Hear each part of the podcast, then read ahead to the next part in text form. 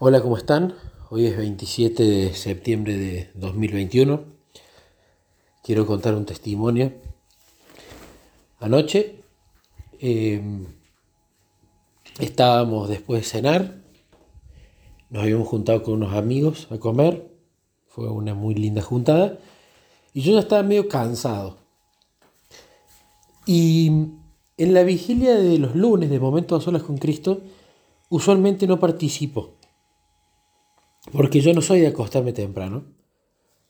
Nunca me acuesto antes de las 11 de la noche. Y cuando yo estoy mal dormido, el otro día se me hace cuesta arriba de una manera sideral. Muchas veces estoy intolerante, como yo soy desarrollador de software y tengo que usar la mente, la tengo muy, muy embotada, lenta. Entonces se me complica muchísimo. Entonces prefiero hacer vigilias personales en otros horarios y no hacer la vigilia de los lunes. Pero ocurría un evento. No había orador para esta vigilia de los lunes. Y no había orador y es como que en mi conciencia Jesús me decía, podría ser vos el orador. Ya que no hay, vos podés hacerte el tiempo. Trabajas en tu casa, podés hacerlo. Y yo le digo, mira Jesús, no tengo muchas ganas. Pero bueno, si vos querés que la haga, te pido confirmación. Al minuto que le dije esto, me escribió el hermano Alcenio y me preguntó si podía dar la vigilia.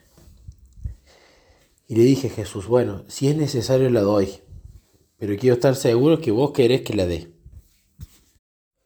Luego de eso, pasan apenas unos minutos antes de contestarle al hermano Alcenio.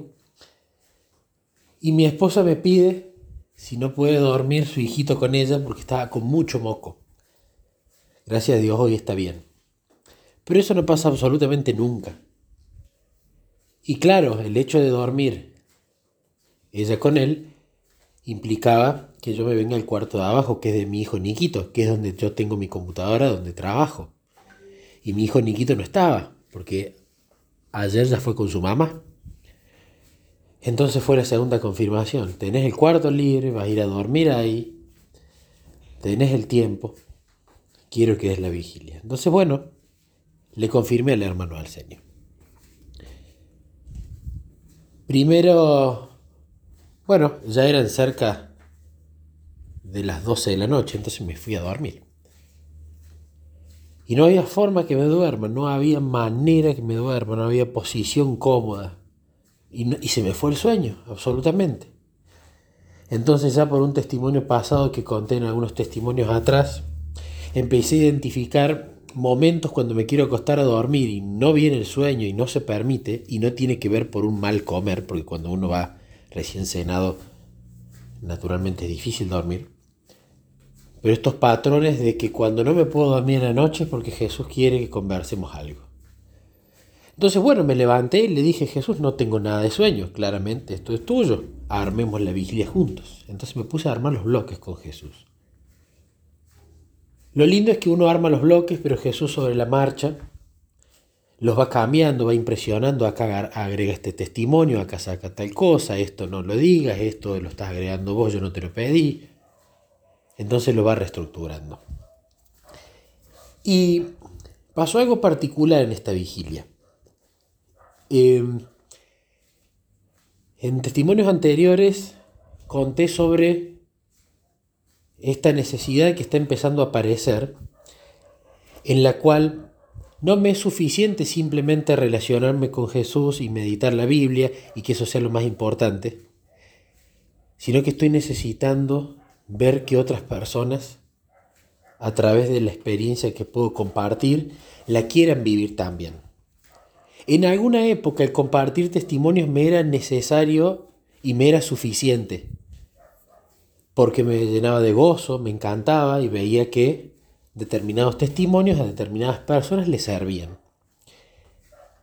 Pero claro, empecé a ver que el testimonio es necesario, pero no siempre es suficiente. Porque el testimonio ayuda a que otra persona diga, qué bueno, yo quiero también tener una relación así. Yo también quiero conocer a ese Jesús. Pero si uno no le da las herramientas para que esa persona lo conozca, si no se lo presenta a Jesús, es lo mismo que si yo hablase de un gran amigo y cuando me preguntan, ¿y cuándo me lo vas a presentar? Ah, no, no, no te lo voy a presentar, te hablo de él, pero no te voy a decir dónde vive, cómo hablarle, cuál es su teléfono, etc. Entonces empecé a sentir esa necesidad que compartir el testimonio no era suficiente, sino que necesitaba ayudar a que la persona pueda orar y meditar y tener una relación con Jesús donde uno lo vaya apuntalando hasta que ya aprende a relacionarse solo y ya sigue su camino, ¿no? Siempre le decía a Jesús y le suelo decir, me gustaría que pase algo como lo que pasó con Daniel Muñoz y conmigo. Yo tenía el corazón preparado, vos me llevaste a Daniel Muñoz, Daniel Muñoz quería eso mismo, había orado por personas que quieran conocer a Jesús para que Él le explique el cómo, y Él me acompañó una buena parte del trayecto y luego yo seguí relacionándome solo con Jesús y comenzamos nuestra amistad los dos solos. Entonces eso mismo es lo que pedía a Jesús aplicar. Eso mismo le decía a Jesús, quiero hacer discípulos, no quiero bautizar gente o llevar al bautismo, quiero hacer discípulos con vos, quiero hacer aprendedores. Y Juan 15 es muy categórico que el discípulo es alguien que da fruto o que ha dado algún tipo de fruto. Y para dar fruto hay que permanecer.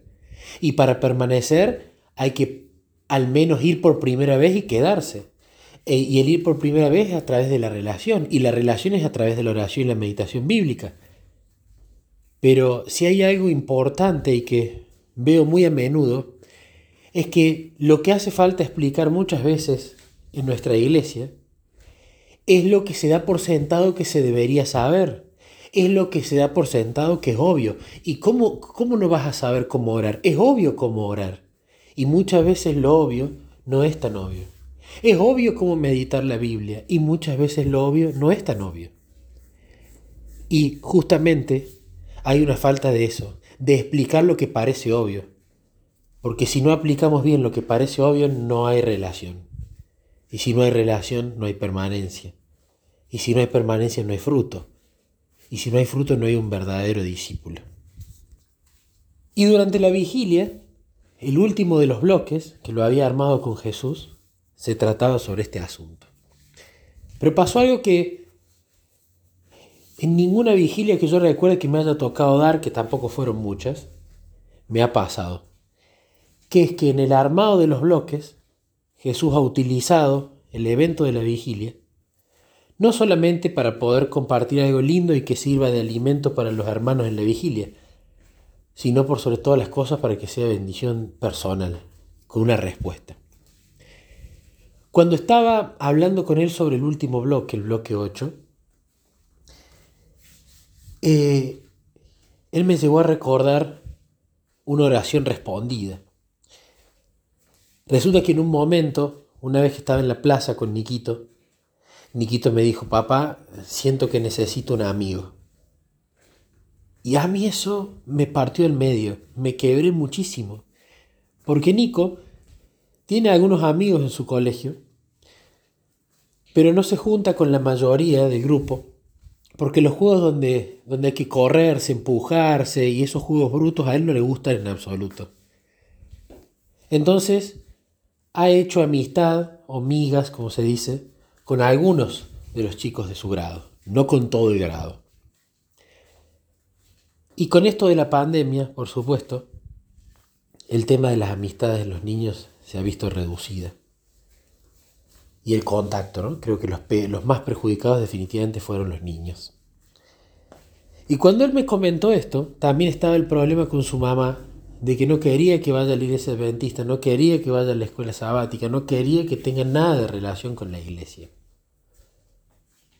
Entonces yo decidí orar por estas dos cosas y decirle a Jesús, clamar muy quebrado por amiguitos para mi hijo, amigos cristianos, amigos que lo eleven, amigos que sean a su vez amigos de Jesús.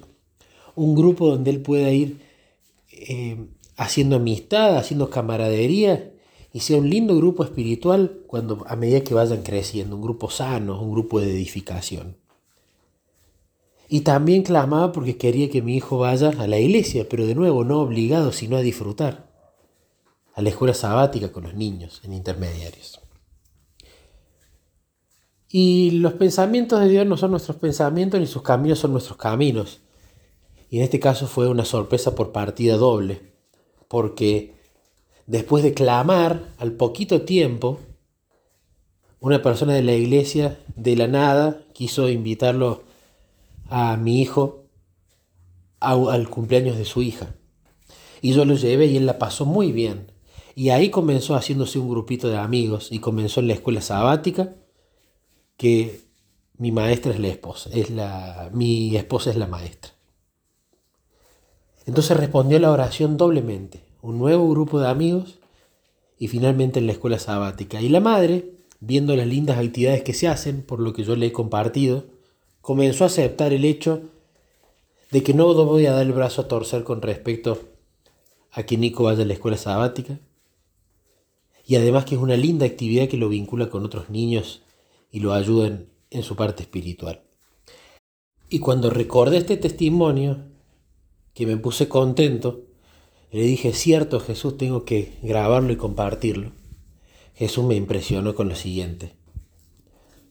Vos clamabas por tu hijo para que tenga amigos y sufrías mucho porque no los tenía o no tenías los suficientes. Yo también quiero tener más amigos, Nicolás. Y quiero que de la misma manera que vos clamabas por tu hijo y sufrías por ello y era una necesidad imperante en tu vida y en la vida de tu hijo, yo quiero que vos clames y trabajes conmigo porque yo también quiero tener más amigos. Porque no me es suficiente con la cantidad que tengo ahora, porque los quiero a todos. Y eso me quebró profundamente porque nunca lo había pensado de esa manera.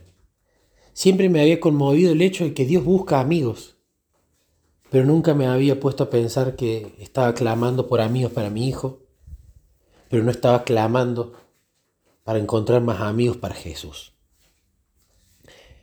Y luego de la vigilia, en la vigilia hubieron muchos testimonios, muchos testimonios de personas que ajustaron alguna tuerca con respecto a la meditación bíblica, a la oración, algo que no venían haciendo, viendo la importancia de la meditación bíblica, de cómo practicarla mejor, más tiempo, con mayor calidad.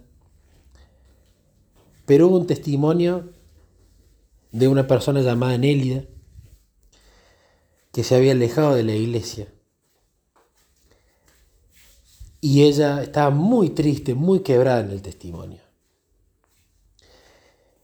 Y ella, claramente el espíritu impresionándola y, teniendo un poder de síntesis y claridad mental para contar lo que le estaba sucediendo, se dio cuenta que había hecho de la iglesia quizás su salvador, de la actividad de la iglesia, que la Biblia la leía quizás muy por encima, que no oraba lo suficiente.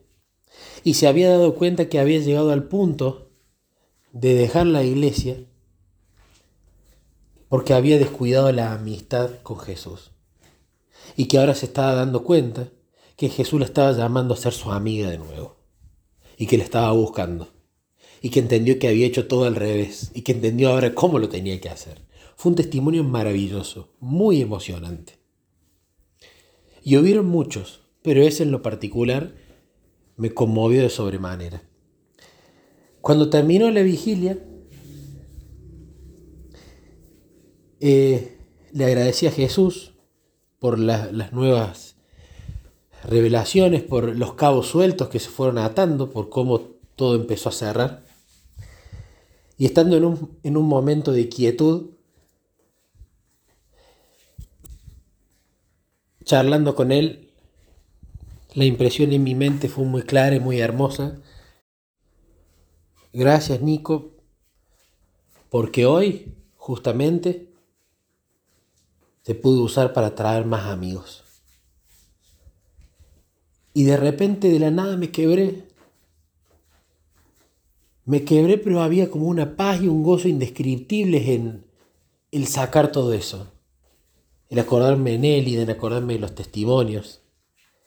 Y en acordarme que finalmente todos los testimonios y las experiencias de esta última semana estaban convergiendo a eso. Al trabajemos para traer más amigos para mí. Cuento el testimonio primero porque tiene muchas lindas cosas involucradas, pero lo que, lo que más rescato de este testimonio es el hecho de que me pone muy contento que ya el testificar no sea lo suficiente, sino que es algo necesario, pero no lo suficiente. Sino esta necesidad de ir más allá. Necesito que escuchen acerca de Jesús, pero necesito aún más que el otro se relacione con el Dios acerca del cual escuchan testimonios y poder ayudar a dar las herramientas para que lo que se piensa que es obvio y debería ser sabido no es tan obvio. Y es lo más lindo del Evangelio y es lo más descuidado. Porque no se predica sobre lo obvio de la oración ni sobre lo obvio de la meditación bíblica. No se predica sobre lo obvio de la relación con Jesús.